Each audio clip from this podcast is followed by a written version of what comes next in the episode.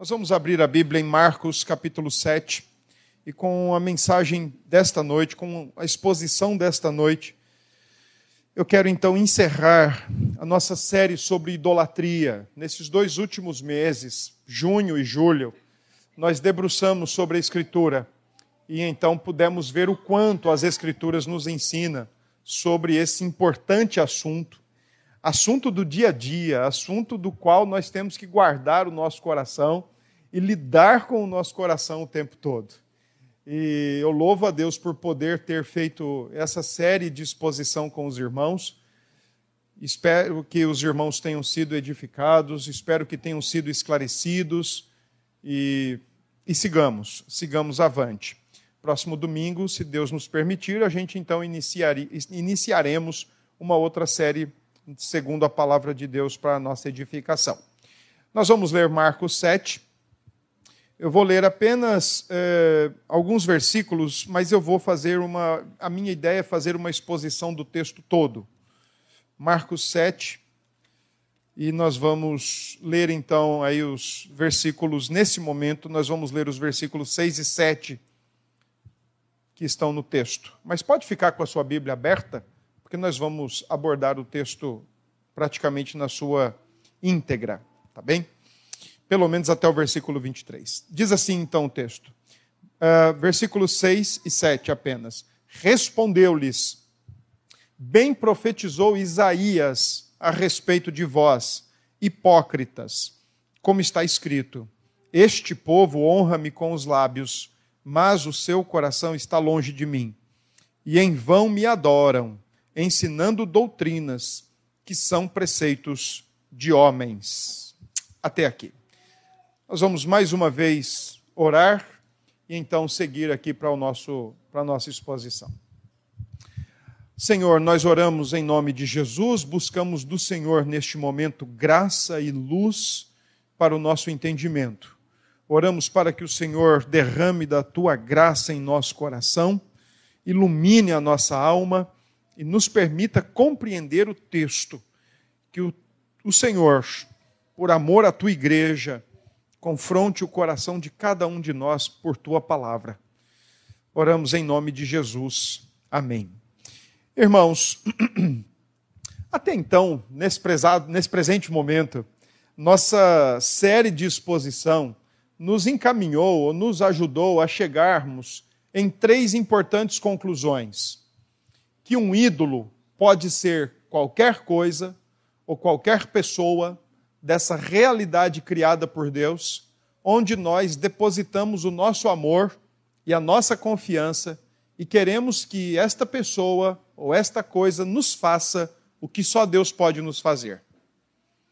Também nós chegamos a uma segunda conclusão: idolatria é um caso de amor mal direcionado. Idolatria é um caso de amor adúltero, porque nós amamos algo ou alguém da realidade criada por Deus mais do que o próprio Criador. E o nosso amor, que deveria ser dirigido exclusivamente ao Senhor Deus, agora ele passa a ser dirigido a outra pessoa ou alguém, e por causa do estabelecimento de um vínculo de, de confiança e de amor, nós queremos então que faça o que só Deus pode nos dar uma terceira e última conclusão que nós chegamos é que aquilo em o qual o nosso coração se apega em confiança e em amor servirá para a nossa adoração. Nesse caso, ou nós adoramos para a nossa restauração, ou nós adoramos para a nossa ruína. Ou o nosso amor é dirigido ao Senhor Deus e isso trará restauração, ou o nosso amor é dirigido a um ídolo, estabelecemos um amor idólatra e isso nos levará obrigatoriamente à nossa própria ruína. Se vocês lembrarem desses três, dessas três verdades que nós tivemos batendo nas teclas ao longo desses dois últimos meses, eu estarei muito feliz, porque isso vai ser de grande ajuda prática para que vocês consigam, de fato, identificar quando seus coraçõezinhos tolos querem se apegar a algo ou a alguém da realidade e fazer desse algo ou alguém a sua fonte de confiança, de amor, de dependência, de devoção e imediatamente olhe para Cristo. É a melhor coisa que você tem a fazer. Olhe para Cristo. Hoje nós vamos falar, agora à noite eu quero falar sobre um tipo de amor que, embora o texto aqui, ele talvez você tenha lido ele junto comigo, é uma citação do profeta Isaías, e nós vamos ler mais alguma coisa desse capítulo, desse capítulo 7, e talvez você vá pensar o seguinte: olha, eu não estou vendo aqui a palavra idolatria, eu não estou vendo a palavra amor por algo, mas eu quero ajudá-los a ver o que é que o texto está nos ensinando. Nós vamos falar hoje sobre a idolatria da tradição. O que para nós crentes reformados pode ser sim um perigo.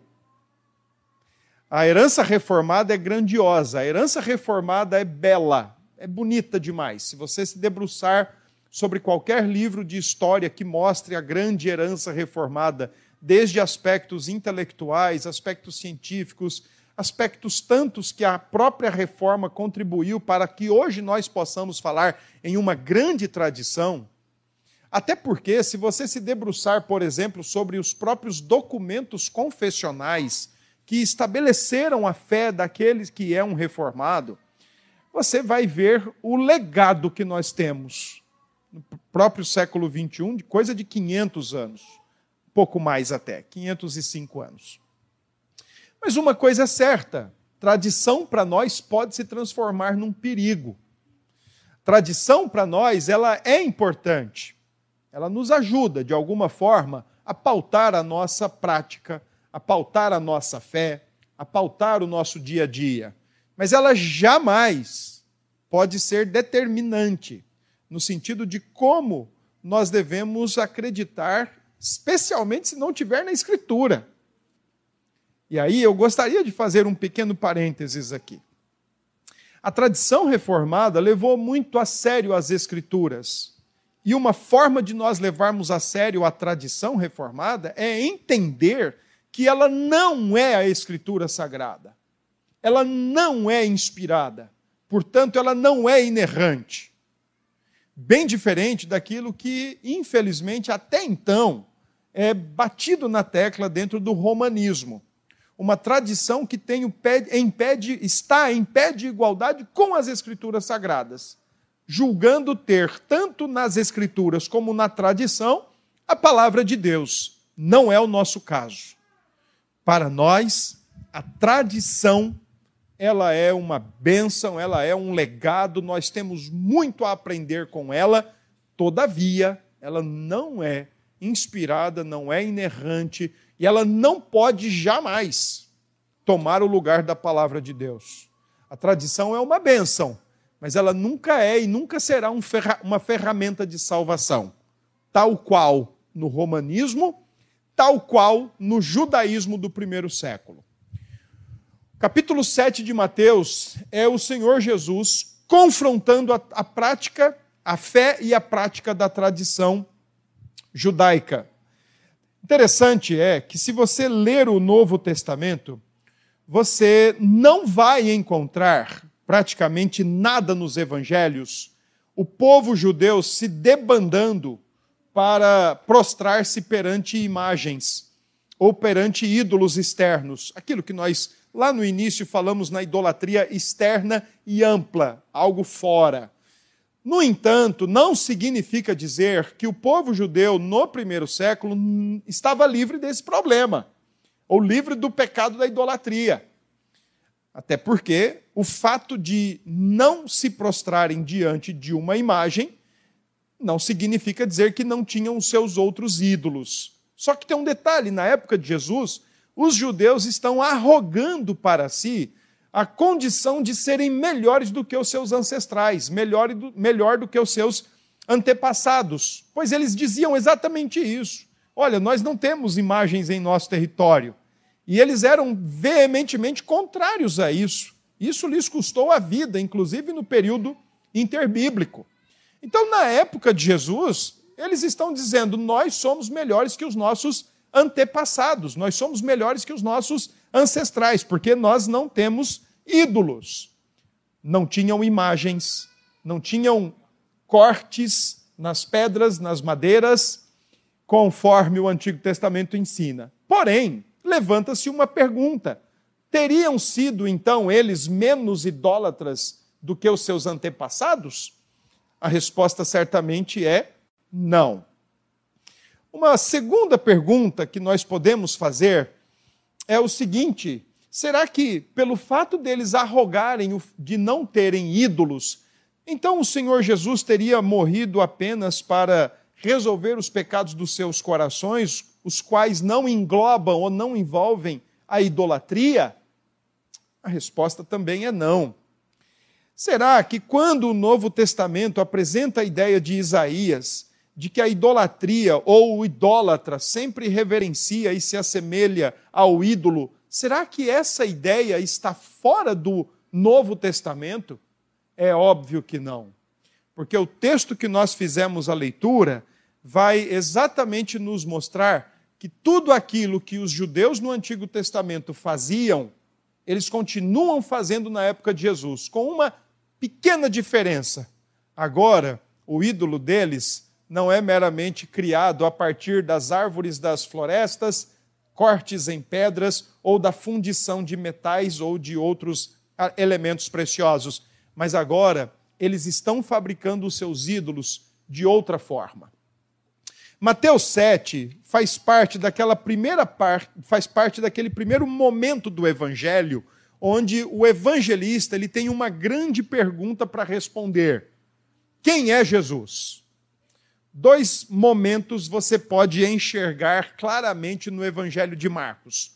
Do capítulo 1 até o capítulo 8, verso 26, eh, Marcos tem uma resposta, ele tem uma pergunta em mente: quem é Jesus? E capítulo 8, 27 em diante, Marcos tem uma segunda grande pergunta para responder: o que é que esse Jesus veio fazer na terra? Como Marcos tem como o seu auditório específico, seus leitores específicos, os romanos, então Marcos ele não está muito preocupado com os sermões de Jesus, os ensinos de Jesus, as palavras de Jesus. Ele está muito mais preocupado com os feitos de Jesus. Ele quer que os romanos, que eram amantes da praticidade mais do que do discurso, então ele, ele quer que os romanos, ao lerem o seu evangelho, cheguem à conclusão, a partir dos feitos de Jesus, que ele é o servo sofredor, aquele servo ou aquele rei servo que não tem uma coroa, mas ele tem uma cruz. Então, o capítulo 7 faz parte exatamente deste primeiro momento do evangelho, onde Marcos quer que Jesus seja reconhecido pelos seus feitos, por suas obras, por suas realizações. O capítulo 7, em específico, é um capítulo onde Jesus está envolvido num, numa interpelação da parte de escribas e fariseus. É só você olhar o versículo 1. Esses escribas e fariseus são enviados em forma de uma comissão, em forma de uma comitiva, e vão até o Senhor Jesus para fazer-lhe algum interrogatório. É válido salientar que escribas, especialmente fariseus e herodianos, duas classes, uma política e uma religiosa, eles estão reunidos desde o capítulo 3 do Evangelho, desde o início do ministério de Jesus, eles estão reunidos para matar Jesus. Então, qualquer brecha serve para cumprir com o seu propósito original, que é de fato tirar a vida de Jesus. É nesse contexto, então, que os escribas, os doutores, os intérpretes da lei, juntos com os fariseus, os também uh, importantes naquela época do Senhor Jesus, uma classe religiosa específica. O nome fariseu significava separado. Era uma classe de aproximadamente 4 mil ou 6 mil, existe uma divergência nos números, mas era uma classe da elite eh, religiosa, da elite eh, social da época de Jesus. Todo mundo queria fazer parte desse grupo. Portanto, são esses dois grupos que estão agora indo ao Senhor Jesus. Quando Marcos faz essa afirmação de que eles vieram de Jerusalém, é porque no Evangelho de Marcos, Jesus pisa em Jerusalém uma vez só, só para morrer. a partir do capítulo 11, porque ele veio para isso, para morrer. Então, essas duas classes religiosas, com certa autoridade, com certo brilho na sua época, estão agora diante de Jesus. E tem um motivo. A discussão deles tem um motivo. Versículo 2, 3, 4 e 5. A, a motivação da discussão é: os seus discípulos estão comendo sem lavar as mãos. E isso é um perigo, porque eles estão quebrando a tradição. Versículo 2 diz: Vendo que alguns dos discípulos de, dele, de Jesus, comiam pão com as mãos impuras, isto é, por lavar, pois os fariseus e todos os judeus, observando a, a tradição dos anciãos, não comem sem lavar cuidadosamente as mãos. Quando voltam da praça, não comem sem se aspergirem, e há muitas outras coisas que receberam para observar, como a lavagem de copos, jarros, vasos de metal, camas. Versículo 5: Interpelaram-no os fariseus e os escribas. Por que não andam os teus discípulos de conformidade com a tradição dos anciãos, mas comem com as mãos por lavar? Eis aqui o objeto da discussão, eis aqui o objeto da, da, do diálogo entre as duas classes religiosas e o Senhor Jesus. A tradição está sendo quebrada. Eles não, são, não somente estão perguntando de maneira uh, despropositada ou de alguma forma sem nenhuma intenção. A pergunta que eles estão fazendo já carrega em si um tom acusatório e eles têm a intenção de pegar Jesus de alguma forma em algum erro, porque eles querem matar Jesus desde o início do Evangelho.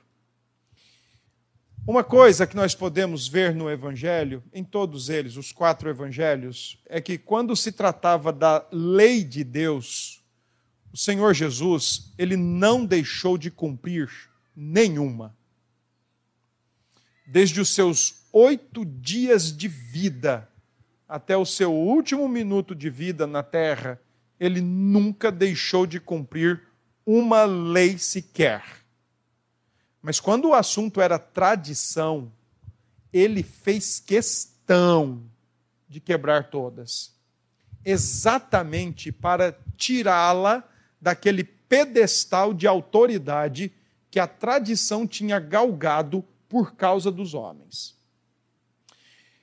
Esse rito que fariseus e judeus tinham de lavar suas mãos era por, por conta de acreditar que as mãos era o principal veículo para contaminação humana. Como nós fazemos praticamente tudo com as mãos, se você vai à feira, você usa suas mãos para pegar alguma coisa, para escolher, para abrir o saquinho, para amarrar o saquinho. Se você vai ao mercado, você usa suas mãos se você vai ao açougue, se você, independente do lugar, se você vai à loja, você, o tempo todo, onde quer que você vá, você vai usar sua mão. E para um judeu e para um fariseu, entrar em casa sem lavar as mãos significava trazer impurezas para dentro de casa. Comer sem lavar as mãos significava tornar impuro o alimento. Então, ao passo que você não lavou suas mãos, pegou uma maçã, pegou um pedaço de pão, colocou o seu almoço e não lavou as mãos, para um judeu significava dizer que você estava colocando comida na sua boca, mas ao mesmo tempo você estava trazendo impurezas para dentro de si, você estava se contaminando. Então eles tinham ritos específicos. Os judeus mais abastados, socialmente falando, eles tinham até pessoas específicas e exclusivas para lavarem suas mãos quando eles chegavam de fora de, de suas casas, quando eles voltavam para suas casas. Tinham um rito que primeiro começava com as mãos assim, levemente inclinada para a água escorrer até a ponta do cotovelo. Depois eles que elas estavam quase secas, então agora eles voltavam a mão para baixo também para lavar, para que aquela água que passou na mão impura não pudesse escorrer pelo corpo, porque se escorresse pelo corpo, então ele teria que tomar banho todo, porque todo ele está contaminado. Existe um relato, inclusive, que era uma forma de desdemonizar as mãos. Porque alguns judeus acreditavam que quando demônios entravam em uma pessoa, entrava pelas mãos. Então é por isso que está acontecendo aqui a discussão.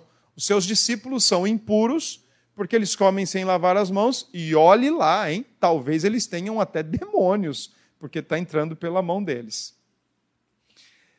Quando fala-se da tradição, os judeus tinham um caderninho de 613 tradições, que segundo eles, segundo esses anciãos, e acreditem, anciãos aqui não está se referindo, no versículo uh, 3, quando diz aí, observando a tradição dos anciãos, esses anciãos não têm absolutamente nada a ver com o Antigo Testamento, mas tem a ver com aquele período entre o Antigo e o Novo Testamento, aproximadamente de 400 anos, que dali apareceu a chamada 613 interpretações de Israel, ou da lei de Deus diziam eles, para ganhar certo status, diziam ele, diziam eles, perdão, que nem Moisés soube dessa tradição.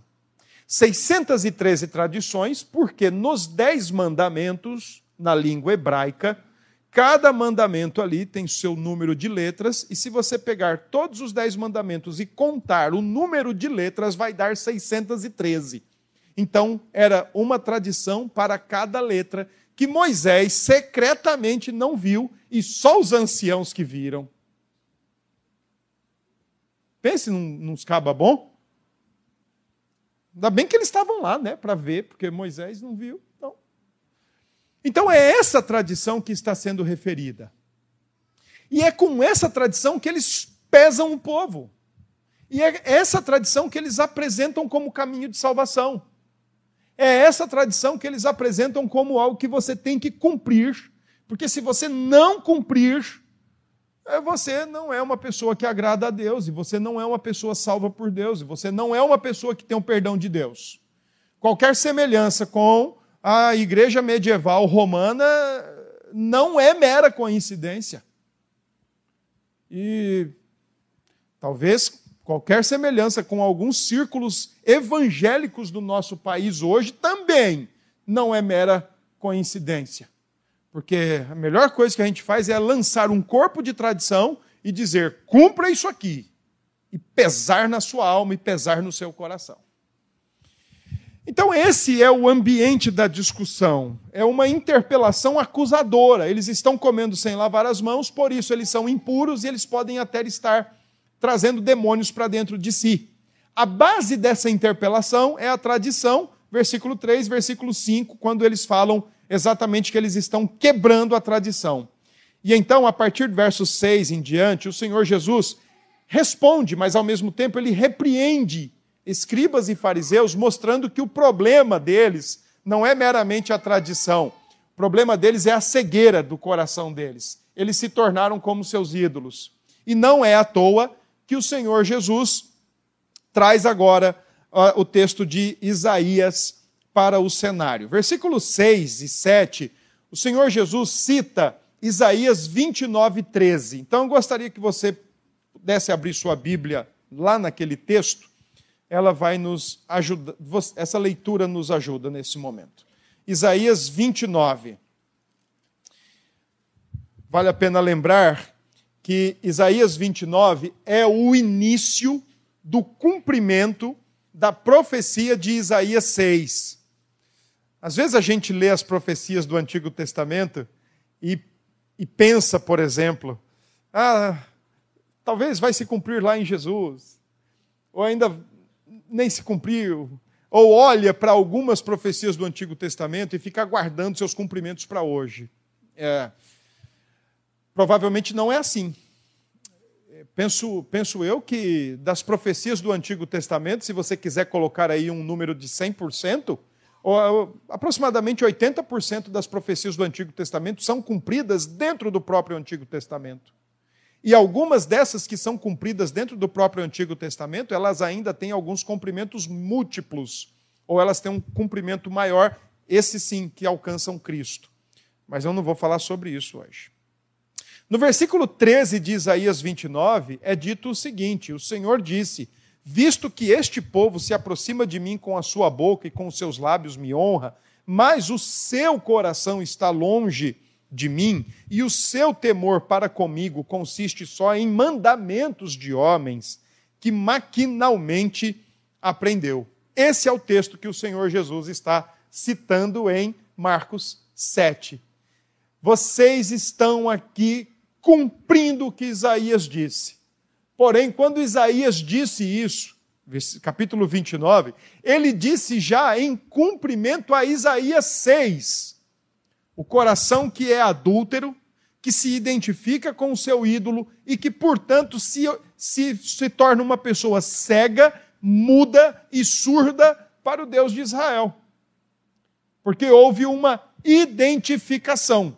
E toda identificação com um ídolo, dentro do Antigo Testamento, é se tornar uma vida insensível e, portanto, inútil.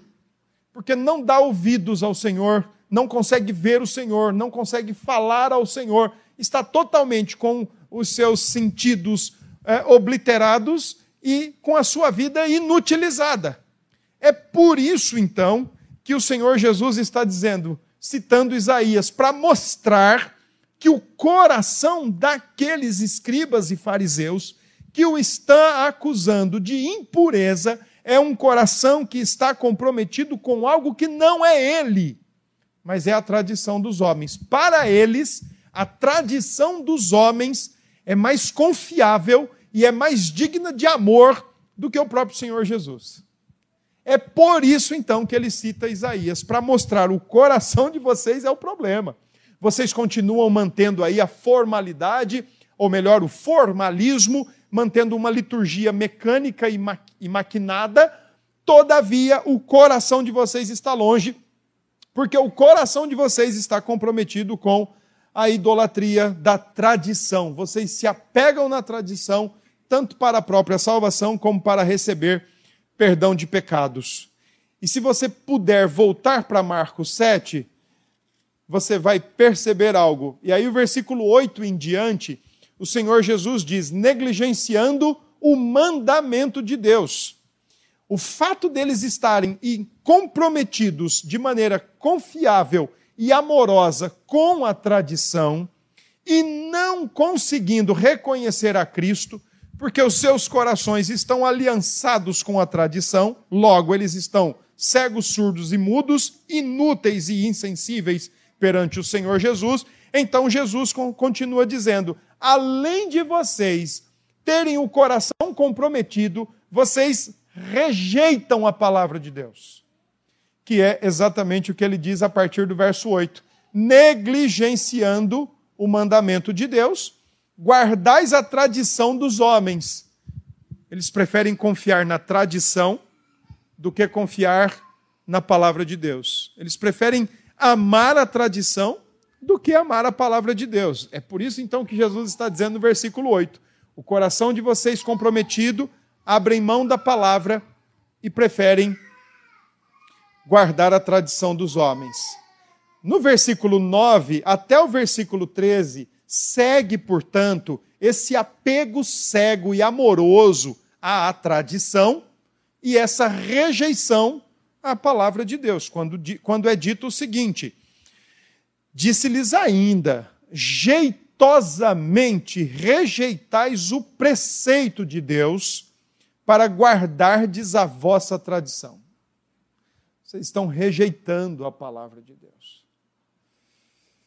Eu me lembro que algum tempo atrás nós fomos à cidade de Sumé e nós fomos à cidade de Sumé para ajudar a, no campo que estava sendo plantado lá.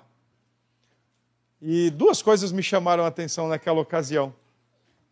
Porque a cidade de Sumé fica aqui no Cariri paraibano e e a primeira coisa que me chamou a atenção quando fomos para lá é porque foi num feriado de Páscoa. Então nós aproveitamos a sexta-feira, dita Sexta-feira Santa, e curiosamente o, o, padre da cidade ele alertou seus fiéis o, o trabalho que nós iríamos realizar lá como de fato realizamos, foi bastante divulgado na cidade.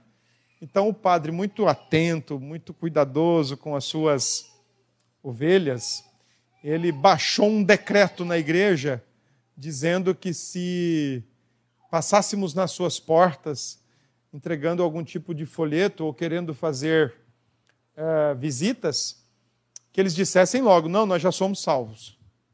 Não precisa de nada aqui na nossa casa, nós já somos salvos.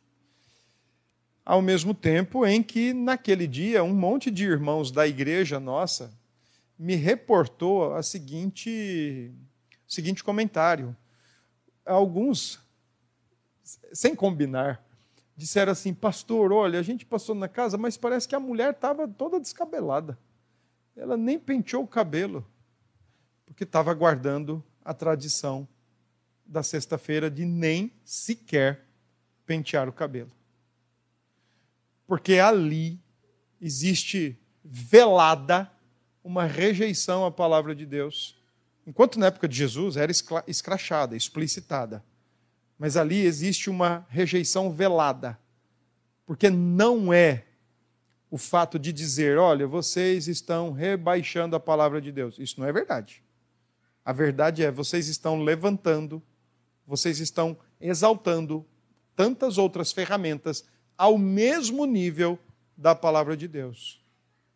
E elevar outras ferramentas como portadoras da palavra de Deus é, de fato, jeitosamente, com muito jeitinho, com muita classe, com muita educação, rejeitar a palavra de Deus.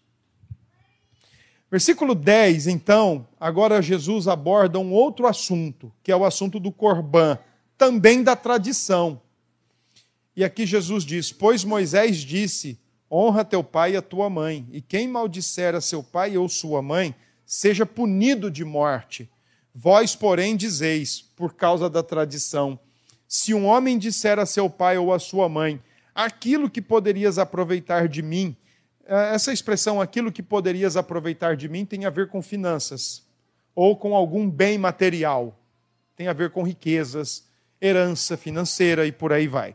Então, se alguém dissesse, se algum filho dissesse, é corbã, ou é, ou isto é, oferta para o Senhor, então o dispensais de fazer qualquer coisa em favor de seu pai ou de sua mãe Jesus está dizendo que a tradição dos homens da sua época era tão mais valiosa do que a própria palavra de Deus. Ela tinha tanta autoridade, além do que a palavra de Deus, que se um filho ou uma filha dissesse com seus pais ainda vivos, o que nós temos é corbã, olha, pertence ao Senhor, pai e mãe provavelmente morreriam de fome porque eles disseram isso. Essa era uma forma de fazer um voto ao Senhor. Essa era uma forma de consagrar tudo que era possuído pela família e que agora pudesse estar sob os auspícios, sob os cuidados do filho. Ele então simplesmente dizia: agora é Corbã. Pai e mãe morreriam de fome, em detrimento ao que Moisés disse honra teu pai e tua mãe. Porque o voto não poderia ser invalidado. Biblicamente correto. Mas a tradição dizia: use o corbã. Eu fico imaginando filho com raiva de pai e mãe numa ocasião dessa. Corbã, meu vai passar fome. Vai, vai, vai tomar água da torneira para o resto da vida.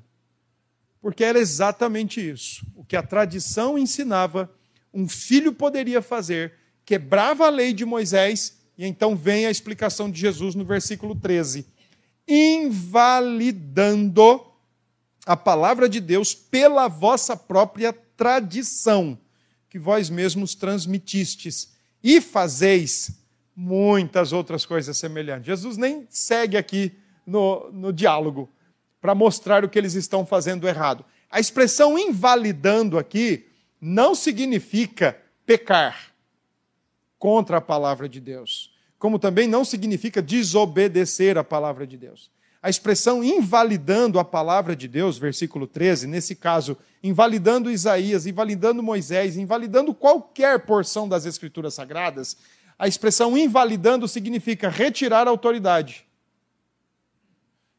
O que é que eles estão fazendo? Pegando a palavra de Deus, que deveria ser única, exclusiva, pegando a tradição dos homens e fazendo isso.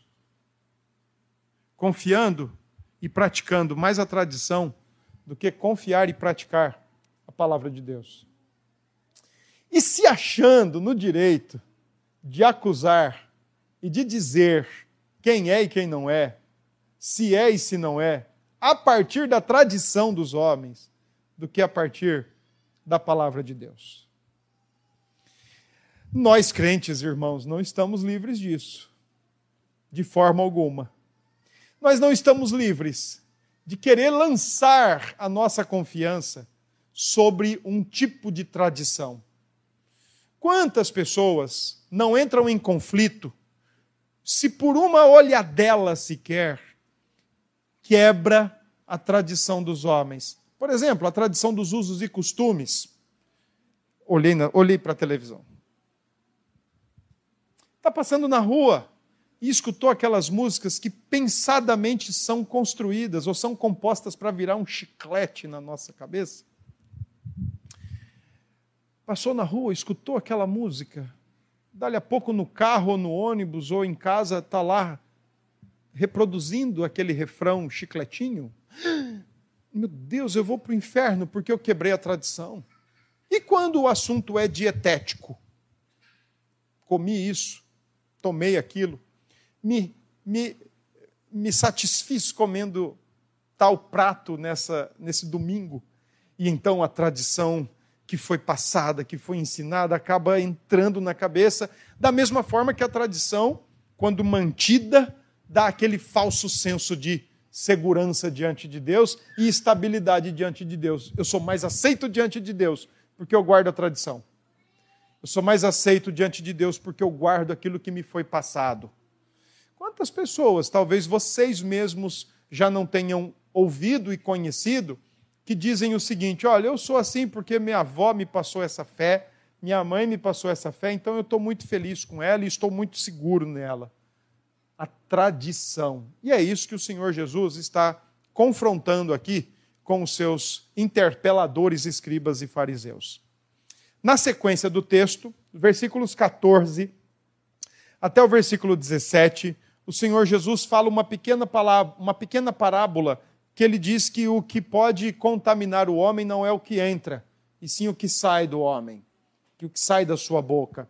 Então Jesus está com essa parábola dizendo o seguinte: meu amigo, se você vai comer lavando a mão ou não, olha, isso é por questão de higiene, mas não por questão de salvação e muito menos por questão de evitar ou impedir que demônios entrem no seu corpo por causa da mão sem lavar. Porque o que vem de fora não contamina, mas sim o que vem de dentro. Isso sim é o que contamina o homem. Como sempre, os discípulos não entenderam patavina alguma, e então eles falaram para o Senhor: Olha, a gente quer saber o que você quis dizer com aquela parábola. E do versículo 18 em diante, então, o Senhor Jesus chama-lhes a atenção e diz: Vocês também não entenderam? E se põe a explicar. Primeiro, o Senhor Jesus fala aquilo que é natural ao ser humano. Não compreendeis, versículo 18, que tudo o que de fora entra no homem não o pode contaminar, porque não lhe entra no coração, mas no ventre, e sai para lugar escuso, e assim considerou ele puro todos os alimentos. Porque, de fato, o que a gente come ou bebe, ou da forma como comemos ou bebemos, se lavamos as mãos antes ou não, no caso aqui do texto, ou se quebramos a tradição, olha, cuidado com comida que tenha sangue, viu, gente? Não coma, não, porque isso aí é um pecado mortal. Nem porco, hein? Não comam. Deixa lá em casa. A casa agradece porque senão você vai quebrar a tradição.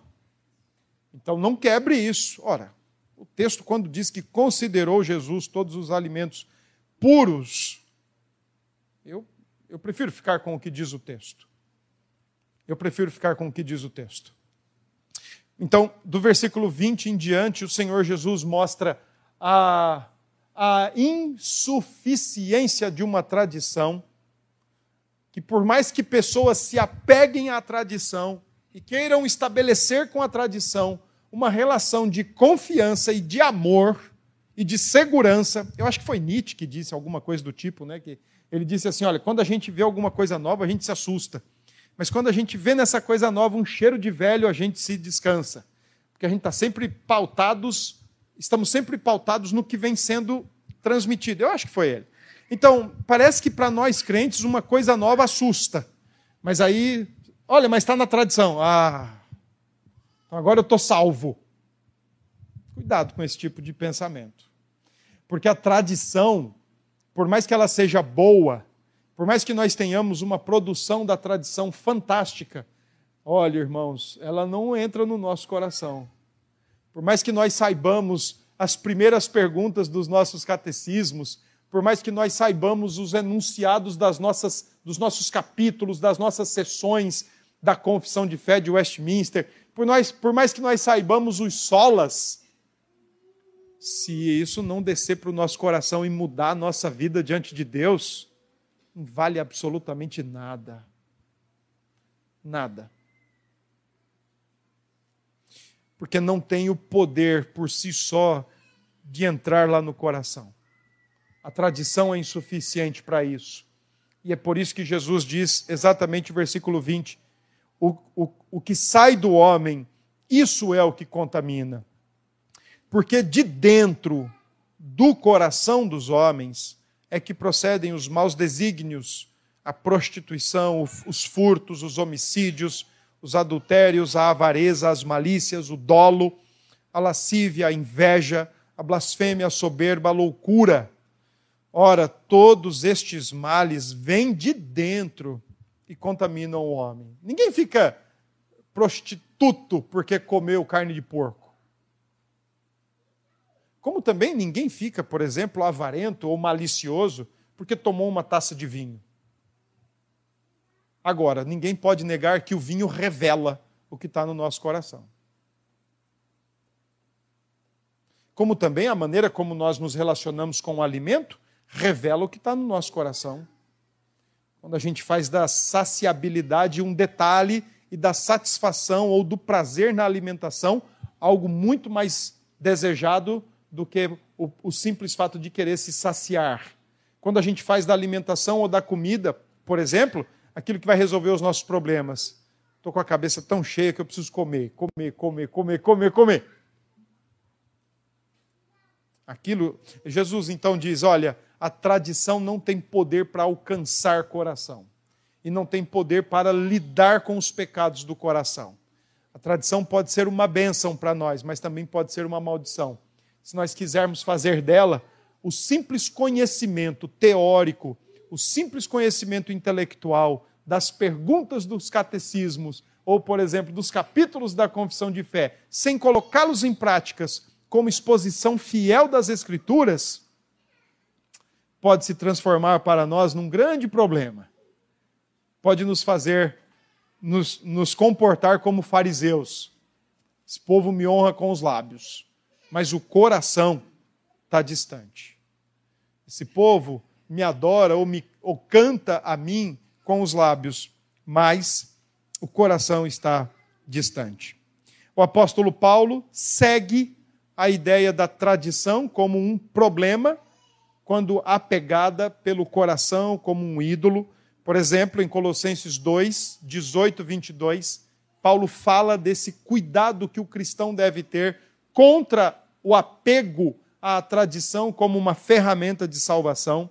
Tito, capítulo 1, verso 14, ele também diz o mesmo, como também em 1 Timóteo 4,3, Romanos 2,2, são textos onde Paulo contrapõe-se o cristão a pegar-se à tradição e fazer desta a ferramenta ou o caminho da sua salvação. Mas é o texto de Filipenses que o que mais deve chamar nossa atenção quando, a, quando o próprio Apolo, apóstolo, ele diz que tudo aquilo que ele tinha recebido e ganho, especialmente a tradição, por amor a Cristo e por conhecer a Cristo, ele considerou tudo aquilo como refúgio. Ou, uma palavra mais atual aqui para nós, estrume ou esterco. Foi assim que ele considerou a tradição. Ele, tanto tempo passou apegado à tradição, inclusive matando cristãos por causa da tradição, por causa da cegueira que a tradição e a idolatria à tradição trouxe para ele. Irmãos, quando a palavra de Deus diz fugir da idolatria, capítulo 10 de 1 Coríntios, verso 14. E quando a palavra de Deus diz, 1 João 5, 21, filhinhos, guardai-vos dos ídolos. Cuidado com esse tipo de alerta que a Escritura faz. Porque não é o fato de não termos imagens em nossas casas que nós não sejamos tão idólatras quanto aqueles que têm. O fato de nós não termos altares na nossa casa não significa que nós não sejamos tão idólatras quanto aqueles que têm. Significa só uma coisa: que nós podemos ter um caso de amor mal direcionado secreto. Porque alguém pode chegar na sua casa e não ver aberta ou explicitamente nada que configure idolatria. Mas aquele que conhece o nosso coração, ele sabe se nós temos mantido os nossos casos de amor adúltero no nosso coração. Se nós confiamos nele mesmo, ou se nós confiamos nele e mais alguém, ou nele e mais alguma coisa. Assim como Jesus disse aos fariseus e escribas: Vocês me honram com os lábios, porque confiam mais na tradição do que no próprio Deus. E é tão interessante isso. A tradição que os escribas e os fariseus confiavam as suas vidas foi a mesma tradição que cegou suas vistas para o Verbo encarnado. Eles não conseguiram olhar para Cristo com base naquilo que o Antigo Testamento dizia e em se tratando de povo judeu na época de Jesus, esses eram os dois grupos que talvez, intelectualmente, por causa do conhecimento, por causa da aproximação e, do, e da lida diária com o Antigo Testamento, eram os dois grupos que deveriam ter mais facilidade em olhar para Cristo e falar: não precisamos esperar, ele veio. Todavia, foram os dois grupos que mais enxotaram e rejeitaram a Cristo e o amor pela tradição, a idolatria pela tradição, certamente contribuiu com isso. Porque a palavra encarnada, o Verbo encarnado, o Deus encarnado, estava diante deles e eles estavam preocupados em acusá-lo do que confessar os seus pecados. Meus queridos irmãos, guardem os seus corações. Guardem os vossos corações. Uma das maneiras que eu tenho aprendido a lidar com o meu próprio coração é ver as coisas que me fazem preocupar ou as situações da vida que me fazem ficar mais chateado ou mais irado, e eu tenho perguntado para mim mesmo se é justo as minhas se são justas as minhas preocupações e as minhas chateações. E na maioria das vezes eu tenho visto que não, que elas são injustas. Porque os meus ídolos estão a ponto, a ponto de me decepcionar. Os meus ídolos estão a ponto de me frustrar. Então não pensem vocês que pelo fato de eu estar pregando aqui para vocês sobre idolatria, significa que eu estou livre desse pecado. Não, não estou. Eu sou uma pessoa diante de Deus inacabada, como vocês também são. Mas eu estou aqui dizendo para vocês: vamos olhar para Cristo. Porque para ídolos o nosso coração se apega facilmente. E desvirtuar o amor dado a Deus é rápido nós somos adúlteros facilmente. E nós de desviamos o nosso amor para outra coisa. Somente Deus é digno do nosso amor. Somente Deus é digno da nossa confiança. Ele não nos frustra, ele não nos decepciona. Ele não nos deixa de forma nenhuma decepcionados. O que nos decepciona somos nós mesmos. São as pessoas ou as coisas em quem nós estabelecemos uma, um, um selo ou um laço de amor e de confiança. Esses nos decepcionam e muito. Porque de maneira tola colocamos o nosso coração na direção errada e dedicamos o nosso amor para as pessoas ou para as coisas erradas. Que Deus nos ajude, que Deus continue nos dando graça e que vocês, de maneira muito clara e bíblica, aprendam a fugir e a se guardar da idolatria também.